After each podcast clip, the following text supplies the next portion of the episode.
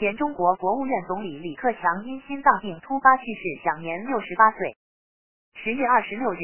据美国之音报道，中国官方当地时间周五宣布，原中共政治局常委兼国务院总理李克强去世，享年六十八岁。中国官媒说，李克强近日在上海休息，十月二十六日因突发心脏病，经全力抢救无效，于十月二十七日零时十分在上海逝世。正式的讣告后将随后发表。李克强在二零一二年的中共十八大成为排名第二，仅次于最高领导人习近平的排名第二的中共政治局常委，并在第二年成为总理。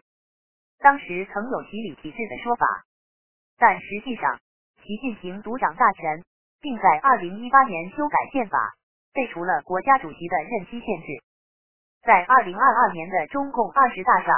习近平实现了党的总书记的三连任，随后在二零二三年实现国家主席三连任，而李克强则在任职两届之后卸去了党政领导职务。时刻新闻编辑播报。